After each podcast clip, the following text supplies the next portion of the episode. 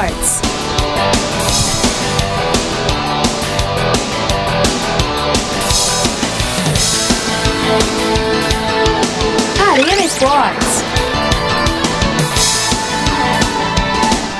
Ótima quinta-feira para você ligado aqui no Arena Esportes, Arena News, começando mais uma edição com um resumo das principais notícias do dia. Você fica bem informado por aqui com as novidades do seu time. Campeonato Brasileiro de destaque por aqui nesta quinta-feira. Jogos da quarta, jogos que completam a 26 rodada também neste 17 de outubro de 2019. Uma data em que comemoramos o Dia do Eletricista. Sim, Dia do Eletricista em 17 de outubro. Homenageamos, portanto, todos os eletricistas pelo Brasil. Também o Dia da Agricultura, outro dia comemorado no Brasil. Então, parabéns para todos aí que produzem o nosso alimento, que produzem né, todo o, tudo que abastece a nossa população do país.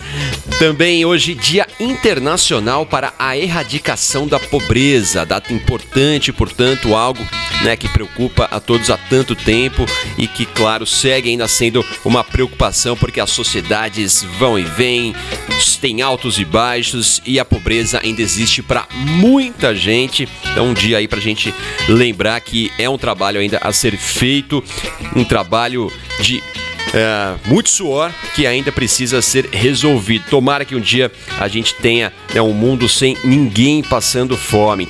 Dia Internacional hoje, perdão, Dia Nacional também da Indústria Aeronáutica Brasileira. Portanto, é nacional, não é? Se a aeronáutica brasileira, então também parabéns a todos aí da indústria aeronáutica. Grande abraço para você ligado por aqui. Vamos falar da 26ª rodada do Campeonato Brasileiro já já, mas antes também parabéns por aqui, porque hoje é aniversário de Louco Abreu, com tanta história, hein?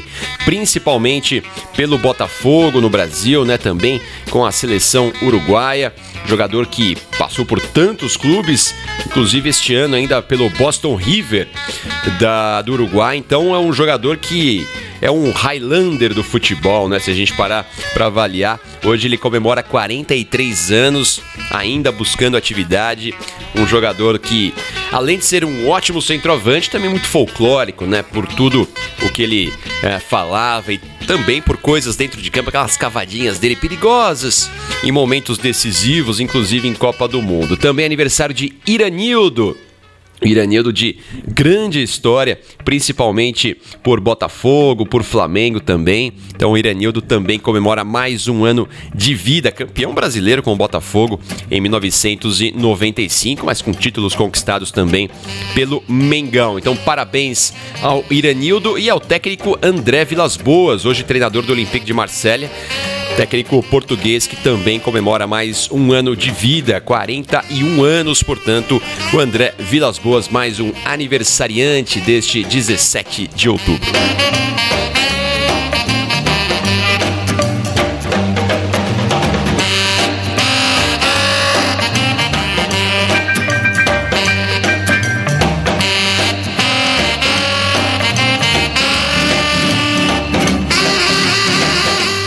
Vamos aos jogos de ontem, jogos que abriram a 26ª rodada do Brasileirão. Tivemos muitos gols e muita polêmica de novo, hein? Porque o VAR entrou em ação, entrou em ação no jogo do Flamengo contra o Fortaleza, no jogo do Corinthians contra o Goiás também. O Grêmio abriu a rodada contra o Bahia e o Bahia se deu bem, se defendeu muito bem, jogando na arena do Grêmio e conseguiu vencer a equipe do, do Grêmio. O gol foi de pênalti, gol marcado pelo André Kaique, perdão, pelo Arthur Kaique. E foi o gol que deu a vitória aí, portanto, aos baianos que vinham de três jogos sem vitória. O Grêmio, no último jogo dele, como é, com a equipe titular antes do duelo contra o Flamengo na próxima semana, que vale vaga na final da Libertadores. No fim de semana, provavelmente, tudo indica a uma quase que certeza que o Grêmio vai utilizar seu time reserva na próxima rodada do Campeonato Brasileiro. Daqui a pouquinho eu passo os jogos para você, tá bom? Também tivemos ontem o CSA encarando o Atlético Mineiro, empate por 2 a 2. Alexandro e, e o Gomes marcaram para a equipe do CSA. O Hever e o Luan marcaram os gols da equipe do Galo. Galo já comandado pelo Wagner Mancini. Também tivemos Fortaleza 1, Flamengo 2, vitória de virada do Mengão. O Bruno Melo abriu o placar para o Fortaleza cobrando pênalti, também de pênalti. Teve o gol do, do eh, Gabriel Barbosa, o Gabigol, que empatou o jogo, e depois o Reinier. Reinier, garoto que foi desconvocado da seleção brasileira sub-17 para o Mundial a pedido dele e foi decisivo nesse jogo contra o Fortaleza. No finzinho do jogo, o Mengão conseguiu essa grande virada. Aliás, nos últimos 10 minutos, o Flamengo conseguiu construir essa virada, é aquela, aquela típica vitória com cara de campeão, né? com aquele carimbo de vitória de time que está com sorte de campeão ou também competência de campeão. Né? Mesmo com muitos desfalques, o Flamengo acabou vencendo e essa vitória mantém aí a diferença para o vice-líder de 8 pontos, porque o Palmeiras conseguiu uma vitória no finalzinho do jogo também, nos acréscimos, muita reclamação. O Felipe Melo foi quem marcou o gol o Gum havia sido expulso já na equipe da Chapecoense. Foi um jogo duríssimo para o Palmeiras. O time não jogou bem. O Dudu acabou sendo o único diferencial da equipe, o único cara que fazia algo diferente. Mas mesmo assim, o Palmeiras conseguiu essa vitória apertada que o mantém ainda a oito pontos do líder do campeonato. Pelo menos não viu o, o Flamengo desgarrar ainda mais. Né? Apesar do mau desempenho, o Palmeiras conseguiu essa vitória, mas há muito a melhorar. Tivemos a vitória do Cruzeiro para cima do São Paulo, a primeira vitória do Cruzeiro com o comando do Abel Braga. Havia muita pressão, né? A gente vem falando aqui a respeito já há alguns dias. E olha quem marcou o gol da vitória, hein? Thiago Neves. Thiago Neves que falou em entrevista coletiva essa semana, nós ouvimos ontem aqui no, no Arena News, dizendo que não tem dormido bem, tem tomado remédio, que a família tem sofrido bastante né, desde aquele episódio da saída do Rogério Ceni quando o, o Thiago Neves e outros jogadores foram acusados né, de terem, uh, a, terem derrubado o Rogério Ceni, né, terem feito né, ali um movimento para que o Rogério não fosse mais o técnico do Cruzeiro. Então, vitória do Cruzeiro, o São Paulo com um desempenho muito ruim liga ao sinal de alerta, hein? Time comandado agora, agora pelo Fernando Diniz tem muito ainda a trabalhar para tentar melhorar o desempenho da equipe nessa reta final de Campeonato Brasileiro. O Vasco bateu o Botafogo no clássico em São Januário 2 a 1. Bruno Gomes e Ribamar marcaram para o Cruz Maltino e o Marcelo Benevenuto marcou para o Botafogo todos os gols marcados no primeiro tempo, mais uma boa partida do Vasco, já sem o Thales Magno, né, que está com a seleção brasileira sub-17. Goiás e Corinthians 2 a 2. O Corinthians abriu o placar no primeiro tempo. Aliás, o Corinthians fez um belíssimo primeiro tempo, mudança de postura, um time modificado pelo técnico Fábio Carilli, alguns jogadores que foram novidade na equipe foram bem, né, principalmente o Janderson ali no ataque pelo lado esquerdo. Então, um jogador de muita velocidade, de drible, conseguiu marcar o gol que abriu o placar no jogo. Depois o Michael marcou um golaço, né? O Michael foi o melhor jogador em campo, jogou demais esse garoto, esse baixinho do Goiás. Acabou sendo expulso no, no finalzinho do jogo, né? Por uma entrada mais violenta, mas fez uma belíssima partida. A partir da expulsão dele, o Corinthians voltou a crescer, porque o segundo tempo do Corinthians foi horrível.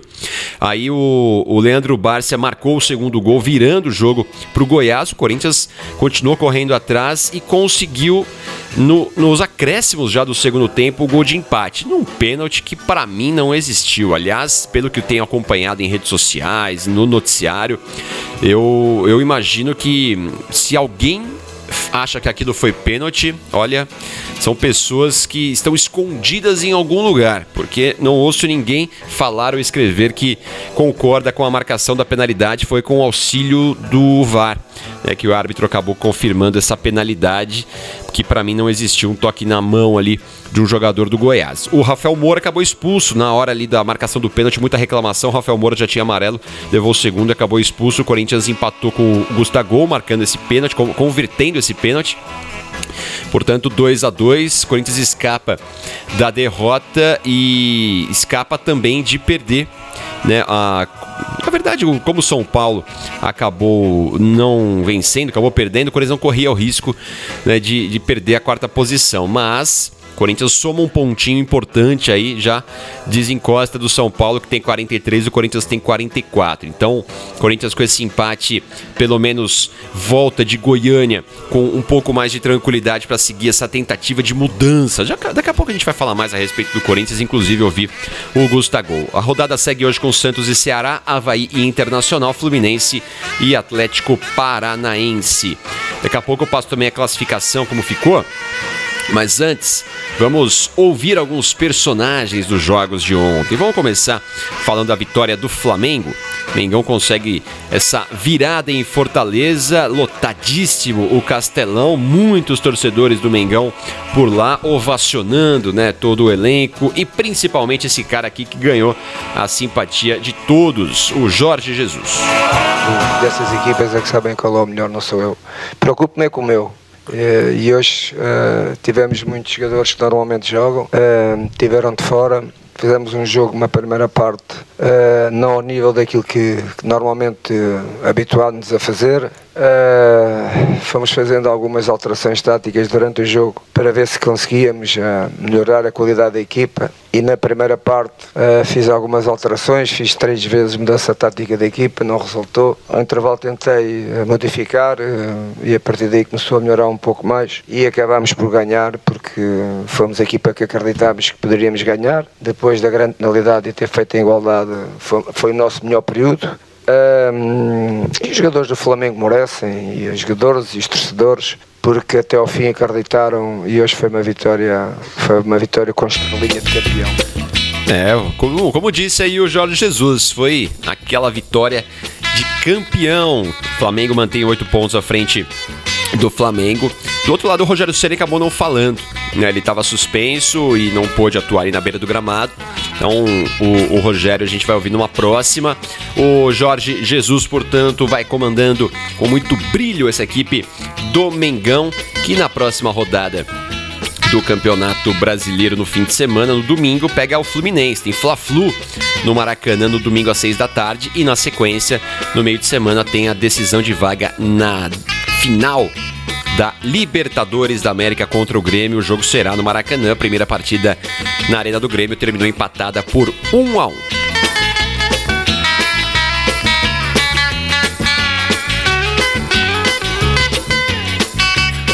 Ouviu o Gustavo, autor do gol de, empate do Corinthians no finalzinho do jogo, marcando de pênalti o gol que decretou o 2 a 2 no Serra Dourada. O Carilli não falou depois da partida, em que o Corinthians fez um bom primeiro tempo, um Corinthians com outra postura, um Corinthians veloz, um Corinthians que procurava o tempo todo velocidade para chegar ao ataque, não ficava naquele marasmo de troca de passes sem objetivo. O Corinthians chegou bem à frente no primeiro tempo, teve mais finalizações do que o Goiás, conseguiu abrir o placar e no segundo tempo as coisas mudaram um pouquinho, né? O Corinthians voltou com um outro ritmo, voltou como de costume, marcando no campo de defesa as subidas do Goiás, sem pressionar a saída de bola do time de Goiânia. Isso fez com que o Goiás crescesse no jogo também. Claro que a postura do Goiás mudou para a segunda etapa, o time foi para cima do Corinthians, já havia empatado o jogo no primeiro tempo ali com o Michael, num golaço do Michael, um lance improvável, né? Porque no primeiro tempo praticamente só deu Corinthians.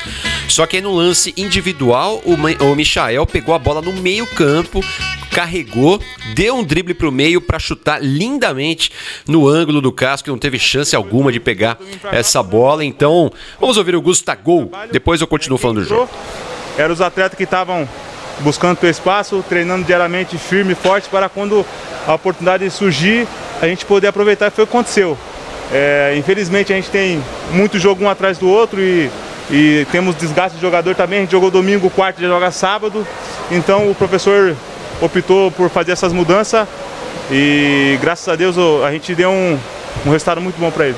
A gente respeita muito o trabalho, ele sabe o que está fazendo, tem toda a confiança, não só de nós atletas, mas da diretoria toda. É, vem fazendo um belo trabalho e, e lá atrás vocês veem um cara que ganhou muitos títulos aqui jogando nessa formação.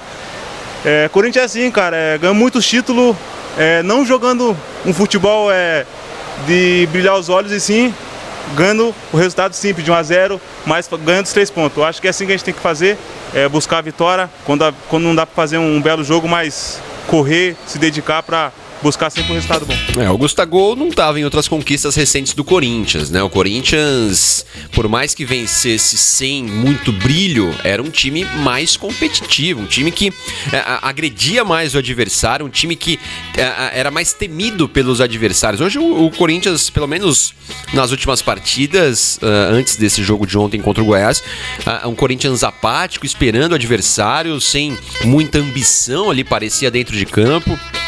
Isso, claro, faz uh, o, o time mostrar uma certa acomodação que não é o que precisa nesse momento, né? O Corinthians precisa ainda brigar por uma vaga, quem sabe, no G4 do Campeonato Brasileiro. O título está muito longe, obviamente, mas uh, o, o, torcedor cobra um desempenho melhor, cobra um, um time mais é, vibra, é, vibrante dentro de campo. Então, o Gustavo, claro, ele tem razão em falar que não tem muito tempo agora para fazer muita coisa, mas o Corinthians está com esse elenco e com esse treinador desde o início do ano. Isso já deveria ter sido pensado lá atrás, né? Um repertório maior, variação de jogadas, uma postura diferente, mesmo jogando fora de casa contra o Goiás. Foi o que o Corinthians teve no primeiro tempo ontem. Aí na segunda etapa, como eu falava, o ritmo caiu, o Goiás cresceu, conseguiu a virada e aí o Corinthians escapou da derrota num pênalti mandrake, hein? O Gustavo, Gustavo marcou o gol do Corinthians de pênalti de uma infração que para mim não existiu. Então o Corinthians somou um pontinho aí que poderia não ter nessa rodada e comemora, obviamente, não é? Com a ajuda do VAR, o Corinthians acaba empatando esse jogo e segue ali na quarta colocação. Vamos seguir falando dos jogos de ontem. Corinthians, só para confirmar aqui, próxima rodada, Corinthians e Cruzeiro. E a equipe do Goiás vai pegar no fim de semana. O Goiás, deixa eu confirmar aqui para você. O Goiás vai pegar no fim de semana a equipe do da Chapecoense, Chape e Goiás, domingo, 7 da noite. O jogo será em Chapecó. Tá certo? Ah, não falei do Fortaleza, falei do Flamengo que pega o Fluminense e do Fortaleza eu não falei agora há pouco. Fortaleza no fim de semana, na próxima rodada, pega o Grêmio, sábado.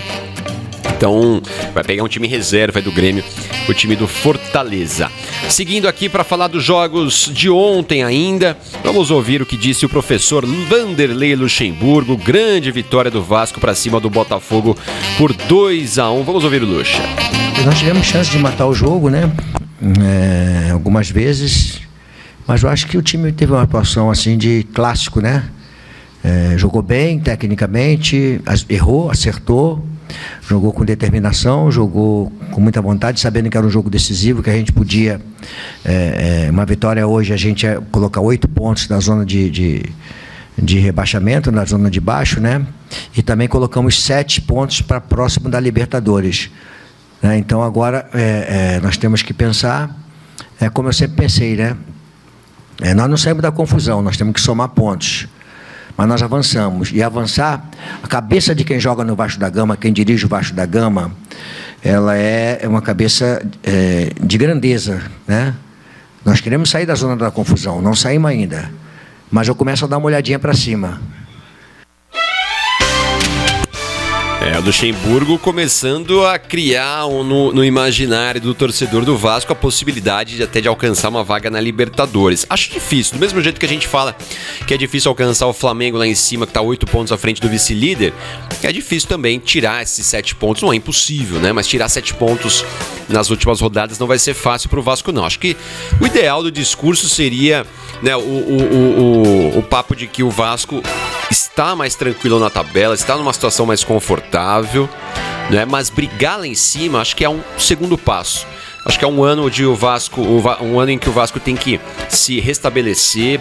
O técnico Vanderlei Luxemburgo também está utilizando esse trabalho para se reerguer no futebol, para voltar a aparecer bem com um grande trabalho e tem feito realmente esse bom trabalho. Um elenco bem limitado do Vasco e o, o Vanderlei está conseguindo fazer com que a equipe tenha repertório, tenha jogadas, consiga as vitórias, consiga ser muito competitivo. Isso é mérito do Luxemburgo, mesmo com a ausência do Thales Magno, que tem sido um dos destaques da equipe no jogo de ontem. A equipe manteve o seu ritmo. Então é um trabalho muito bom do Vanderlei que pode não só uh, reerguer o, o, seu trabalho pessoal, mas também o Vasco da Gama. Para quem sabe na próxima temporada o Vasco sonhar com coisas maiores, com coisas grandes. Tá certo? Tem muita coisa acertada lá de fora do campo também, né? As finanças e tudo mais. Se você não tem um investimento hoje no futebol brasileiro, você não vai conseguir concorrer né, com a, a, as potências, potências financeiras que hoje existem no futebol nacional. Equipes equipes que conseguem né, ter uma receita muito maior e investir no seu futebol. Então é, é um, um, momento em que o Vasco acho que tem que comemorar muito essa situação atual, mas ainda pés no chão, porque tem muito trabalho a ser feito pela frente ainda. Vanderlei Luxemburgo falou da vitória do Vascão por 2 a 1 para cima do Botafogo na próxima a situação do Botafogo é que fica um pouco mais delicada, né? 20, aliás, 30 pontos agora. O time é o 13º colocado e vê a distância ali pro, pro Z4 ficar cada vez mais perigosa, né? São quatro pontos nesse momento que separam o Botafogo do CSA, que é o primeiro ali da zona do rebaixamento. Então é uma situação bem complicada essa atual do Botafogo, que trocou de técnico, chegada do Alberto Valentim, pelo menos no primeiro jogo ainda não deu um resultado. Né? Então, o Botafogo que se cuide, porque se o Vasco está numa situação hoje um pouquinho mais confortável, o Botafogo que já esteve na primeira metade da tabela, cada vez cai mais aí na tabela de classificação e não dá para não dizer que o Botafogo não corre riscos no Campeonato Brasileiro. Tá certo? Então falamos aqui de Vasco e Botafogo. O, o Vasco, nesse momento, é o 11 colocado com 34 pontos e na próxima rodada vai encarar a equipe do Internacional domingo às 4 da tarde no Beira Rio. O jogo será em Porto Alegre. O Botafogo, na próxima rodada, terá pela frente a equipe do CSA. O jogo será na segunda-feira, né? Na segunda-feira da próxima semana, o Botafogo encara o CSA confronto direto, né? O CSA que é o primeiro ali da zona do rebaixamento com 26 pontos. Olha só a situação, né? Se o CSA vence essa partida, ficará a um ponto só do Botafogo. É que tem mais gente ali entre eles, mas é, é um jogo decisivo para o Botafogo esse próximo, jogando em casa no Newton Santos. O Botafogo tem que ganhar de qualquer forma, se não quiser ver a crise pairar ali no ar, ali em General Severiano.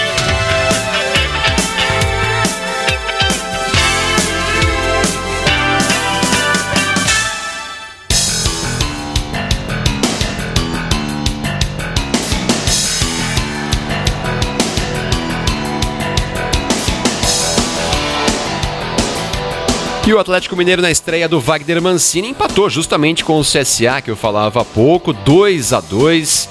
O time do Galo agora comandado pelo Wagner Mancini na sua primeira partida com o novo treinador consegue virar o jogo, mas depois sofreu o empate, né? O, o Atlético conseguiu, né, depois de sair atrás no placar com muita a, a pressão ali para cima do CSA, CSA conseguiu virar o jogo no finalzinho aos 40 minutos do segundo tempo, o Luan marcou o segundo gol, mas um pouquinho depois, aos 44 da segunda etapa, o time do CSA conseguiu empatar o jogo numa cobrança de pênalti. Vamos ouvir o que disse o Mancini logo após esse empate na estreia dele no comando da equipe. Eu acho que o resultado foi injusto. O Atlético merecia levar a vitória. O Atlético no segundo tempo teve um volume de jogo, virou o placar com um jogador a menos, teve algumas outras oportunidades, foi dono da maior posse de bola, atacou mais, chutou mais a gol, teve mais escanteios, mais passes certos, então foi dono do jogo. É, acho que fez um, um primeiro tempo razoável, dentro daquilo que nós esperávamos, e no segundo tempo subiu muito de produção. Eu saí do jogo lamentando o empate, porque nós tínhamos feito o segundo gol e logo em seguida a gente levou o gol de pênalti, duvidoso no meu, na, na minha maneira de enxergar.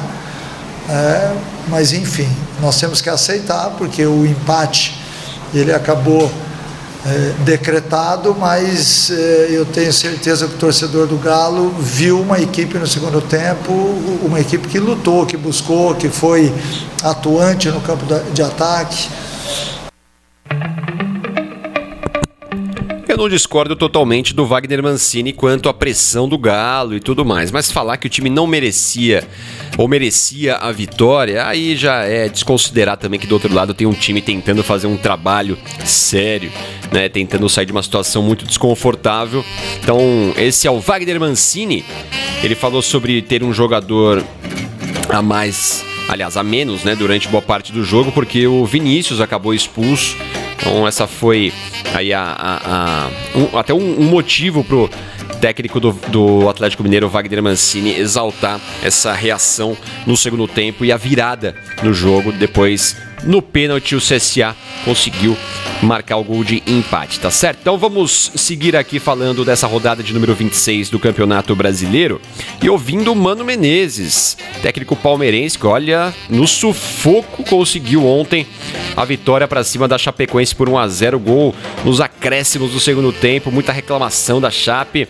Então, o gol do Felipe Melo salvou o Palmeiras de ver o Flamengo disparar ainda mais no Campeonato Brasileiro. Fala, Mano Menezes.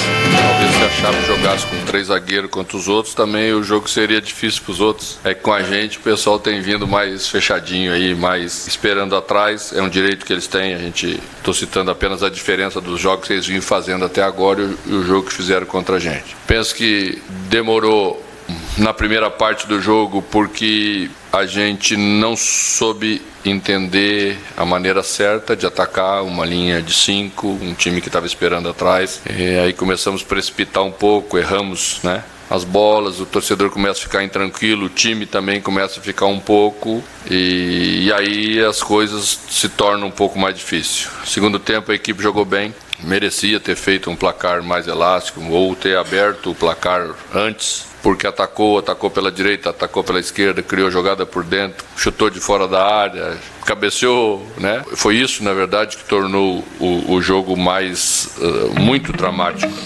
É, pelo que ele diz aí, parece que o Palmeiras massacrou a Chapecoense. Não foi bem assim, né? O Palmeiras tentou, tentou, tentou, mas acabou sempre tendo suas melhores oportunidades nas jogadas trabalhadas pelo Dudu que tem sido já há alguns anos o cara diferente desse time do Palmeiras, o cara que nos momentos decisivos acaba aparecendo, né, para ser o diferencial dessa equipe. Mano Menezes falou por aqui, Palmeiras consegue manter a distância do início da rodada, né, de oito pontos atrás do Palmeiras. A situação continua a mesma. Na próxima rodada, o Palmeiras vai encarar no fim de semana a Palmeiras vai encarar, deixa eu ver aqui, deixa eu ver aqui, deixa eu ver aqui. Palmeiras vai pegar o Atlético Paranaense na Arena da Baixada. O jogo será no domingo às 7 da noite.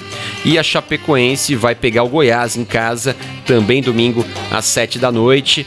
Chapecoense, lanterninha da competição. Chape que dificilmente vai escapar do rebaixamento nesta temporada.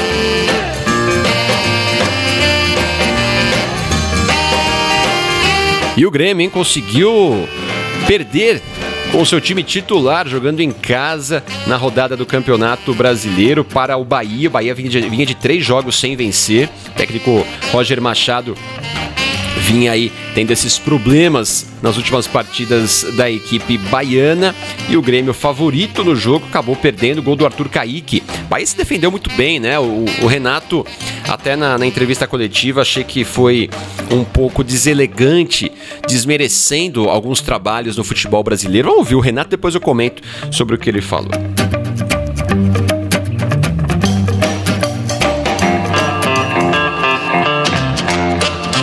quanto ao jogo, hoje a gente não fez uma, uma boa partida. O, não é que o, o Bahia se resumiu apenas a, a se defender, a jogar por uma bola, por um contra-ataque. O jogo em si, tecnicamente, ele foi muito abaixo do, do esperado, né? Então o Bahia só se defendendo, buscando uma bola, buscando um contra-ataque, o Grêmio não conseguindo criar. Com 35 minutos do segundo tempo, eu estava falando que acabe o jogo porque coisa pior vai vir. E veio a minha equipe muito, muito, muito abaixo do, do esperado. E hoje um gol somente uma, uma bola parada mesmo, porque tecnicamente de um lado e do outro o jogo foi muito ruim. É, ele falou que a equipe dele não foi bem, mas em outras respostas ele disse que no futebol brasileiro só o Grêmio, só o Santos, só o Atlético Paranaense, só o Flamengo jogam para vencer, jogam para marcar os gols. As outras equipes basicamente jogam só para se defender. Aí eu vou discordar do Renato. Eu acho que muitas equipes têm que jogar, principalmente contra o time dele, dessa forma mais defensiva, por não ter qualidade técnica, material humano suficientes para, para concorrer de igual para igual. Né? Muitas equipes não têm o poder de investimento do Grêmio. Não que o Grêmio tenha o melhor poder de investimento ou o maior poder de investimento do Brasil, não é. Mas é um time que consegue né, manter um trabalho uh, de longo prazo do treinador caso do Renato, é um time que consegue repor peças e tem revelado bons jogadores, um time que tem um trabalho muito sério por ali e é um time vitorioso, que vem sendo é, vitorioso nos últimos anos, é um time temido, então uma equipe com menor investimento vai, claro, se defender muito contra o Grêmio, apostando, quem sabe até numa única bola parada para marcar um gol como foi o caso do Bahia. Então, o Renato às vezes é um pouco deselegante né, em algumas respostas dele. Ah, quando o time dele ganha, é, é, o futebol mais bonito do Brasil. Né? Às vezes, quando o time dele não consegue a vitória, aí ele acaba desmerecendo de alguma forma a vitória do adversário. Mas enfim, vamos seguir por aqui falando no Arena News dos próximos jogos das duas equipes, do Bahia e também da equipe do Grêmio. Grêmio deve jogar com o time reserva sábado contra o Fortaleza no Castelão às 5 da tarde, porque pensa no jogo da semana que vem contra o Flamengo. Olha, aliás, hein, se o Grêmio não, não jogar um futebol melhor do que vem jogando, vai acabar caindo e feio para o Flamengo na próxima semana, hein? Porque o Flamengo vem redondinho, deve ter reforços né, de jogadores lesionados na partida da semana que vem. Vai ser um grande jogo, sem dúvida alguma, mas para mim o Flamengo é favorito para a conquista da vaga na decisão da Libertadores. O Bahia vai encarar o Ceará. O jogo será no Pituaçu, na próxima segunda-feira, às sete e meia da noite.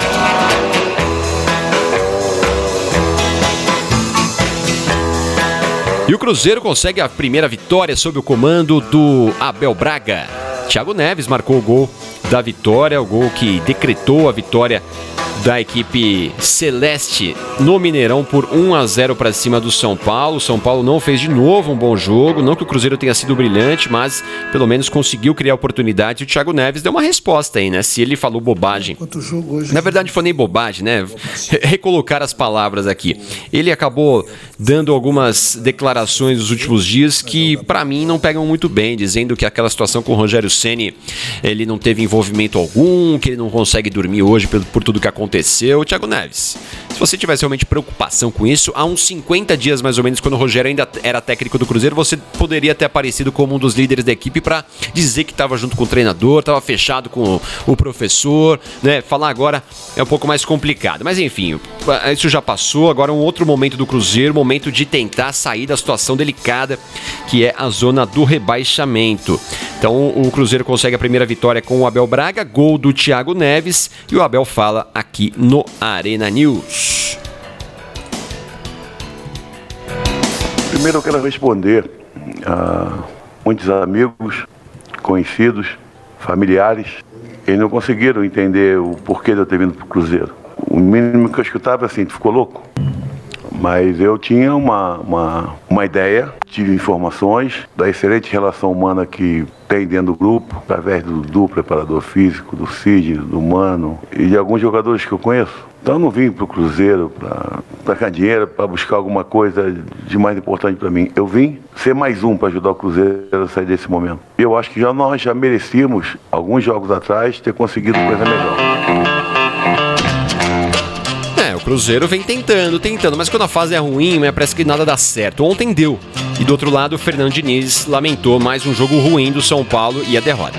É, a tendência é a gente fazer o melhor para São Paulo. Se isso for o melhor para São Paulo, a gente vai fazer. O Daniel Alves no meio, não dá para assim especificar por causa de um jogador tá no setor ou tá no outro setor. O time estava meio travado pela marcação do Cruzeiro e também pela falta de mobilidade que a gente teve no primeiro tempo. Juntando essas duas coisas, o time não conseguiu jogar, sair jogando atrás como de costume.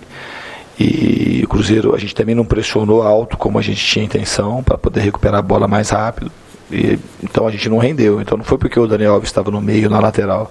O time ele foi melhorar, todo mundo depois, o time melhorou, o time mudou a postura, ganhou movimento, ganhou mobilidade, teve mais fluidez no jogo. Aí é um time mais com a cara que, que eu quero para São Paulo, que também tem a ver com as características do próprio clube, de ser um, um time que jogue, que tenha posse de bola, que tenha qualidade de jogo, uma boa qualidade de jogo.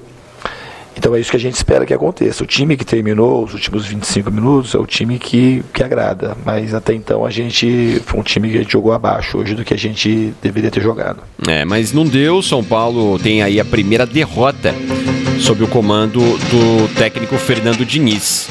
Né? Então, essa derrota aí do tricolor faz, né, faz com certeza o torcedor ficar um pouco preocupado porque imaginava-se que com, de, com quatro, cinco jogos o time já conseguisse desempenhar um melhor papel, né? Claro que teve uma interrupção aí, numa sequência de um time titular, as saídas do Anthony e do Daniel Alves para a seleção brasileira, o Pablo se machucando de novo, mas ainda é um São Paulo bem abaixo do que o torcedor espera.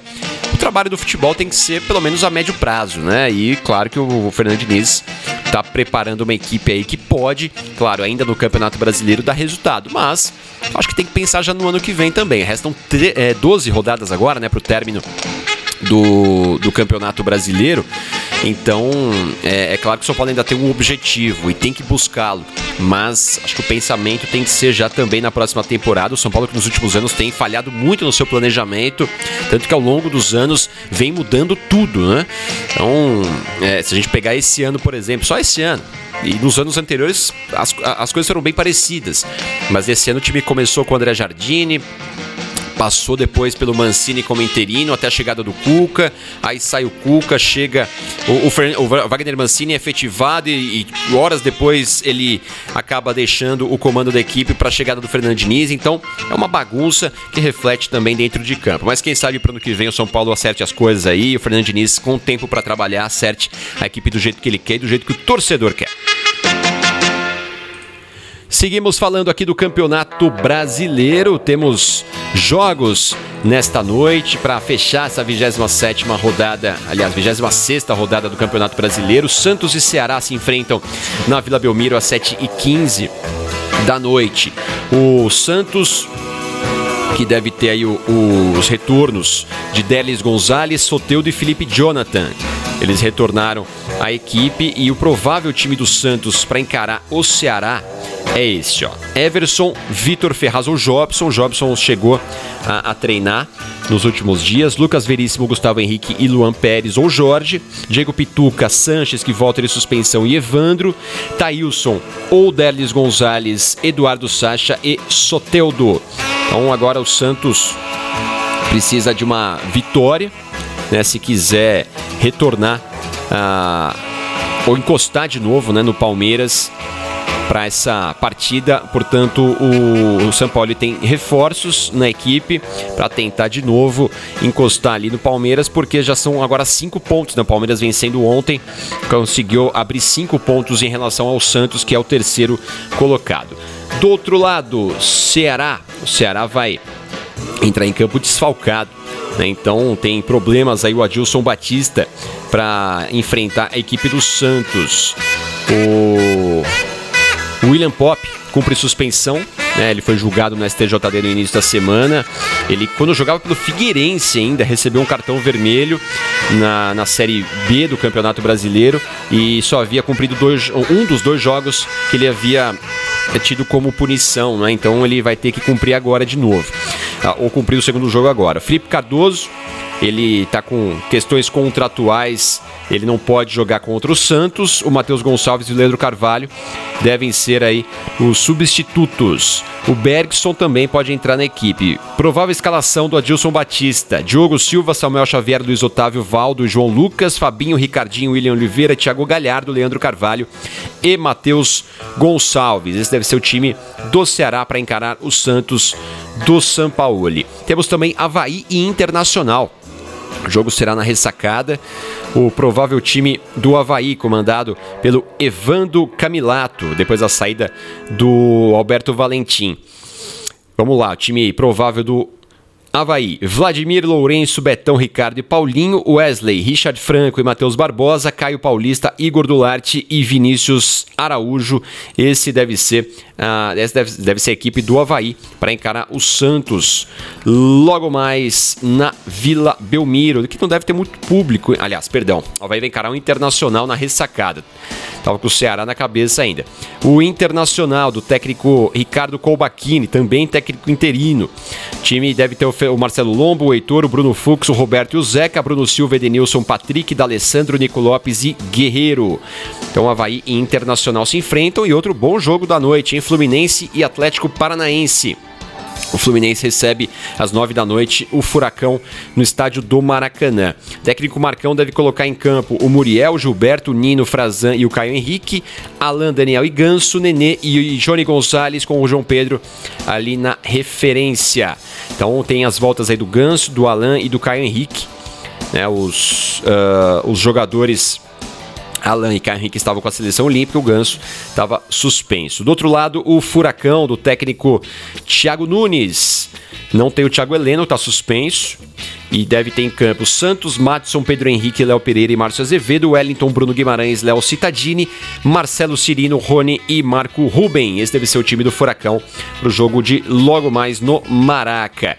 Esse foi mais um Arena News nesta quinta-feira, 17 de outubro de 2019, falando do Campeonato Brasileiro. Amanhã tem mais. Amanhã a gente, amanhã repercute os jogos da quinta-feira e também já prevê, faz uma, uh, um, um compilado aqui do que vai ser os jogos ou do que serão os jogos do fim de semana do Brasileirão. Grande abraço!